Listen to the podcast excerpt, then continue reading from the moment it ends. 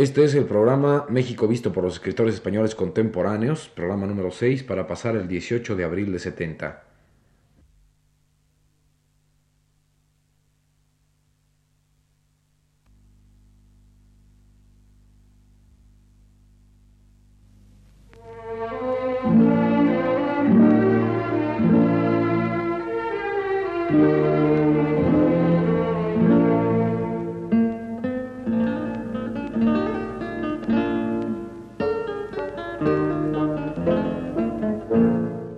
México visto por los escritores españoles contemporáneos.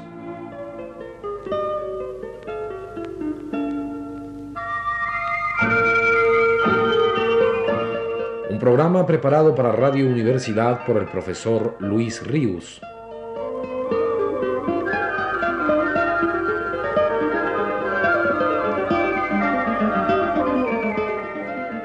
En el programa de la semana pasada hablé de la huella de México y lo mexicano en la obra poética de José Moreno Villa.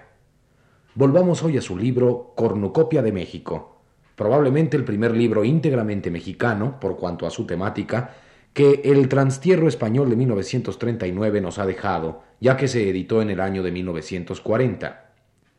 Como a Luis Cernuda, en su libro Variaciones sobre tema mexicano, como a Federico García Lorca, no obstante no haber pisado nunca tierra mexicana, y como a tantos otros autores que formarían una extensa nómina, a Moreno Villa le llamó poderosamente la atención, al producirse su descubrimiento de México, la peculiar presencia que la muerte parece tener en la sensibilidad popular mexicana. En un par de páginas de Cornucopia de México apunta sus observaciones. Vamos a recordarlas. No conozco todo el mundo, pero en lo que conozco de él no he visto nada que pudiera inspirarme la frase que encabeza este capítulo, la muerte como elemento sin importancia. México es la primera nación en la que he visto datos suficientes para sugerirla. Calaveras que comen los niños, esqueletos que sirven de recreo y hasta cochecitos fúnebres para encanto de la gente menuda. Ayer me despertaron con un llamado pan de muerto para que me desayunase. Confieso que al decírmelo la criada me produjo mala impresión y que aún ahora, sabiendo ya lo sabroso del bizcocho, pienso con bastante repugnancia en el nombre. La fiesta de los muertos existe en España también, pero lo que no existe allá es este juego con la muerte. Aquí cabe pensar que el mexicano no le da importancia ninguna. En las banquetas o aceras, puestos de esqueletos de factura popular, hechos con maderitas o bejucos articulados con alambre y tachonados de lentejuelas negras y de plata, y en las confiterías, montones de calaveritas de azúcar. Los muñecos macabros bailan apoyándolos en un cabello de mujer que se tiende disimuladamente de rodilla a rodilla, y las calaveritas de azúcar se las mete uno a la boca y las mastica. Estoy seguro de que cualquier chico europeo retrocedería ante el ofrecimiento que le hicieran por primera vez de una de estas confituras. Es la mejor prueba de que nos hallamos ante un fenómeno exótico para un europeo. Pero además de los juguetes y de los dulces macabros, se pregona por las calles un periódico lleno de calaveras políticas, El Tornillo, hoja epigramática en la cual se dan por muertos a todos los hombres políticos de la nación. En esta otra forma vuelve a entrar la muerte como de rondón en las casas sin que nadie se espante. Hubiera querido yo ver en México al buen don Miguel de Unamuno, que tanto se preocupó de la muerte, a él que la tomaba tan en serio, a él que la convirtió en centro mental de su vida. Para nosotros la pregunta inmediata es esta.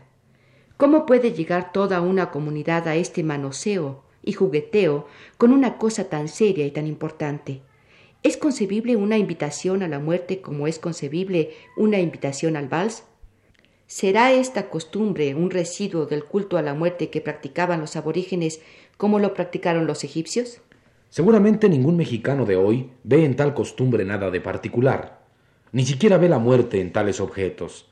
Le debe ocurrir lo que al blasfemo en mi tierra que nombra a Dios sin saber que lo nombra, o que lo mismo le da a Dios que diez, porque en esto de las costumbres se olvidan del significado original a fuerza de la repetición. La costumbre es rutina. Después de cuarenta años de abrocharse los botones de un chaleco, el hombre se los abrocha sin darse cuenta y después de cuarenta años de tragar humo, no es fácil que le acudan náuseas producidas con el primer cigarrillo. Vengo de un país donde ahora, más que nunca, la muerte no es un juego, donde lo que se juega es la vida, y naturalmente me hace impresión doble esta costumbre mexicana. México ha tenido, como España, una educación religiosa y una educación taurófila. A las fiestas de los toros se les ha llamado fiesta de la sangre o fiesta de la muerte, y en la educación religiosa es un punto central de la muerte, sea la de Cristo o la del individuo cristiano. Si de los toros o de la religión católica pudiera derivarse esta familiaridad mexicana con la muerte, ¿por qué no se derivó lo mismo en España? En esto, como en muchas otras cosas, el europeo cree advertir un elemento asiático incomprensible para él. No me olvido de que durante la Edad Media, y precisamente en Europa, tuvo gran valimiento la danza de la muerte, pero ella no puede en realidad separarse de la religión, mientras que esto de México se me presenta como cosa externa y pagana. Refiriéndose a su propio libro, Moreno Villa escribía que su propósito o punto de partida fue el hacer un libro de viaje nada hispánico, es decir, sin acritudes ni violencias. Prefiero, escribía, acercarme al torno del viajero inglés que observa y apunta limpiamente, sin mirar lo que hay detrás de las bambalinas. Con todo, es preciso rectificar al propio autor en este caso, al cabo de los años de la obra hecha. La rectificación es fácil. ¿Podría en verdad decirse que fue externa la captación y la expresión que de los mexicanos hizo Moreno Villa?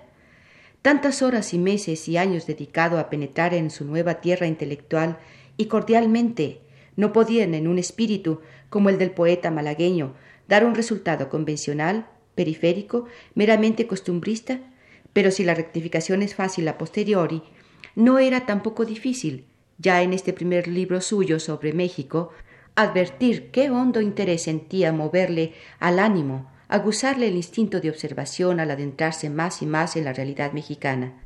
El capítulo llamado Lo fluctuante y lo eterno de su cornucopia de México apenas unos cuantos párrafos, viene a declarárnoslo. Terminemos este programa con la lectura de ellos.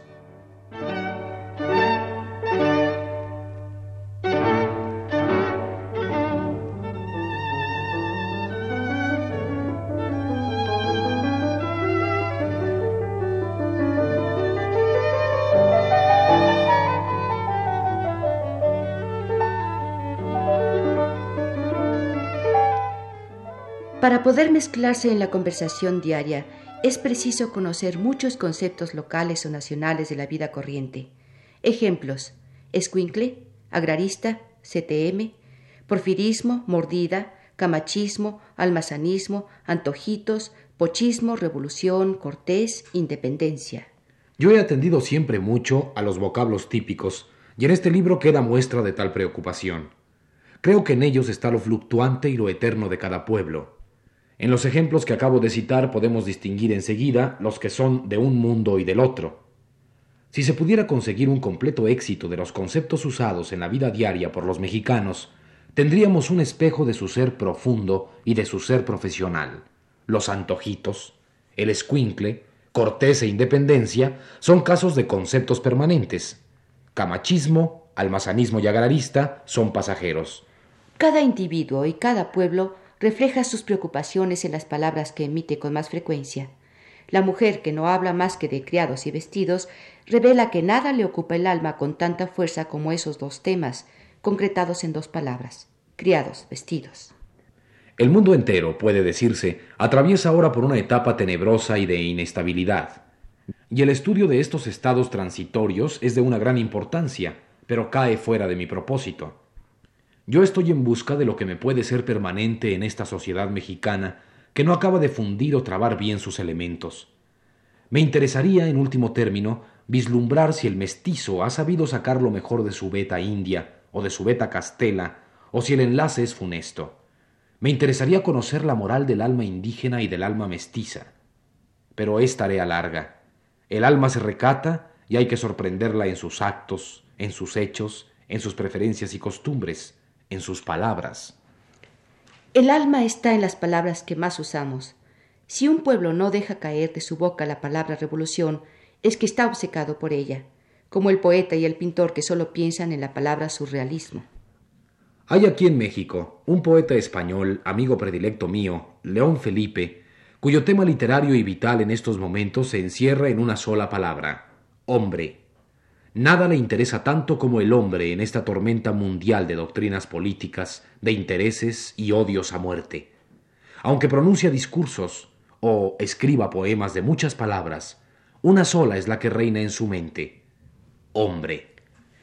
Si este libro es un almacén de palabras heterogéneas que aluden a usos, costumbres, paisajes, cosas y personas, en el fondo es la búsqueda de la palabra o palabras que me glorifiquen lo que es un pueblo nuevo para mí, es decir, México y el mexicano, porque esto, lo mexicano, proviene del hombre y de lo que lo rodea, del hombre eterno y de la tierra que le tocó vivir y alimentarse. No deposito la mirada en lo mexicano por mera curiosidad o distracción, sino con todo ese interés.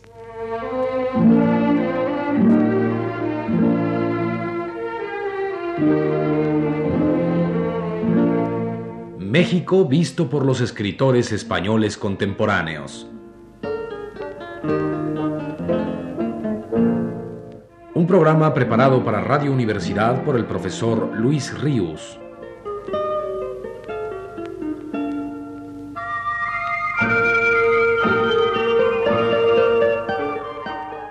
Realización técnica de Alfonso Moreno.